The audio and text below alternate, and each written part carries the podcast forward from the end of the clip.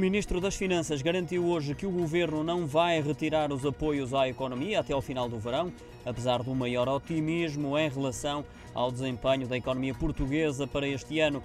Para João Leão já se vê luz ao fundo do túnel, confirmando que o Governo e a Comissão Europeia esperam uma forte recuperação no segundo semestre. No entanto, ainda é cedo para correr riscos e, por essa razão, os apoios às empresas são para manter até ao verão.